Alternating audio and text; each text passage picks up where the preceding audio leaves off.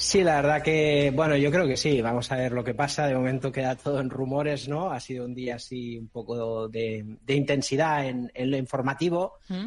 Tampoco es que hayamos visto una superopa, pero bueno, sí que era algo esperado, que teníamos ahí un poquito en el limbo.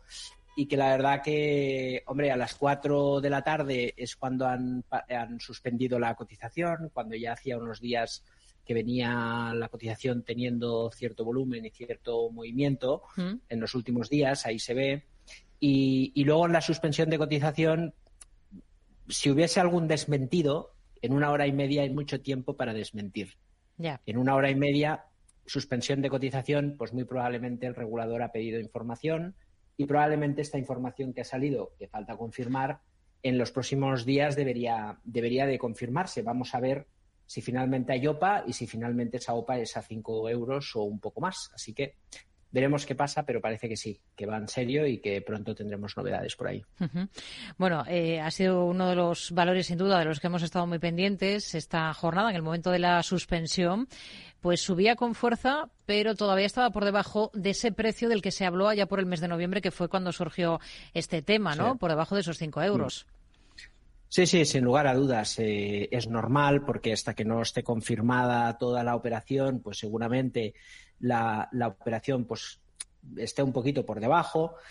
Puede ser que el mercado en algún momento a veces descuenta un escenario más positivo, es decir, que puede descontar, por ejemplo, alguna contra-OPA o alguna OPA de exclusión y podría cotizar ligeramente por encima de los 5 euros. Veremos en los próximos días. Lo más normal es que si sale la oferta y es a 5, pues muy probablemente veremos el precio estancado como estaba en 4.40, ahora con la, eh, con la nota de la intención a la oferta real, si es así, se confirma en los próximos días, eh, pues muy probablemente veremos el precio estancado en, en, la zona de 5 euros. No creo que pase mucho más.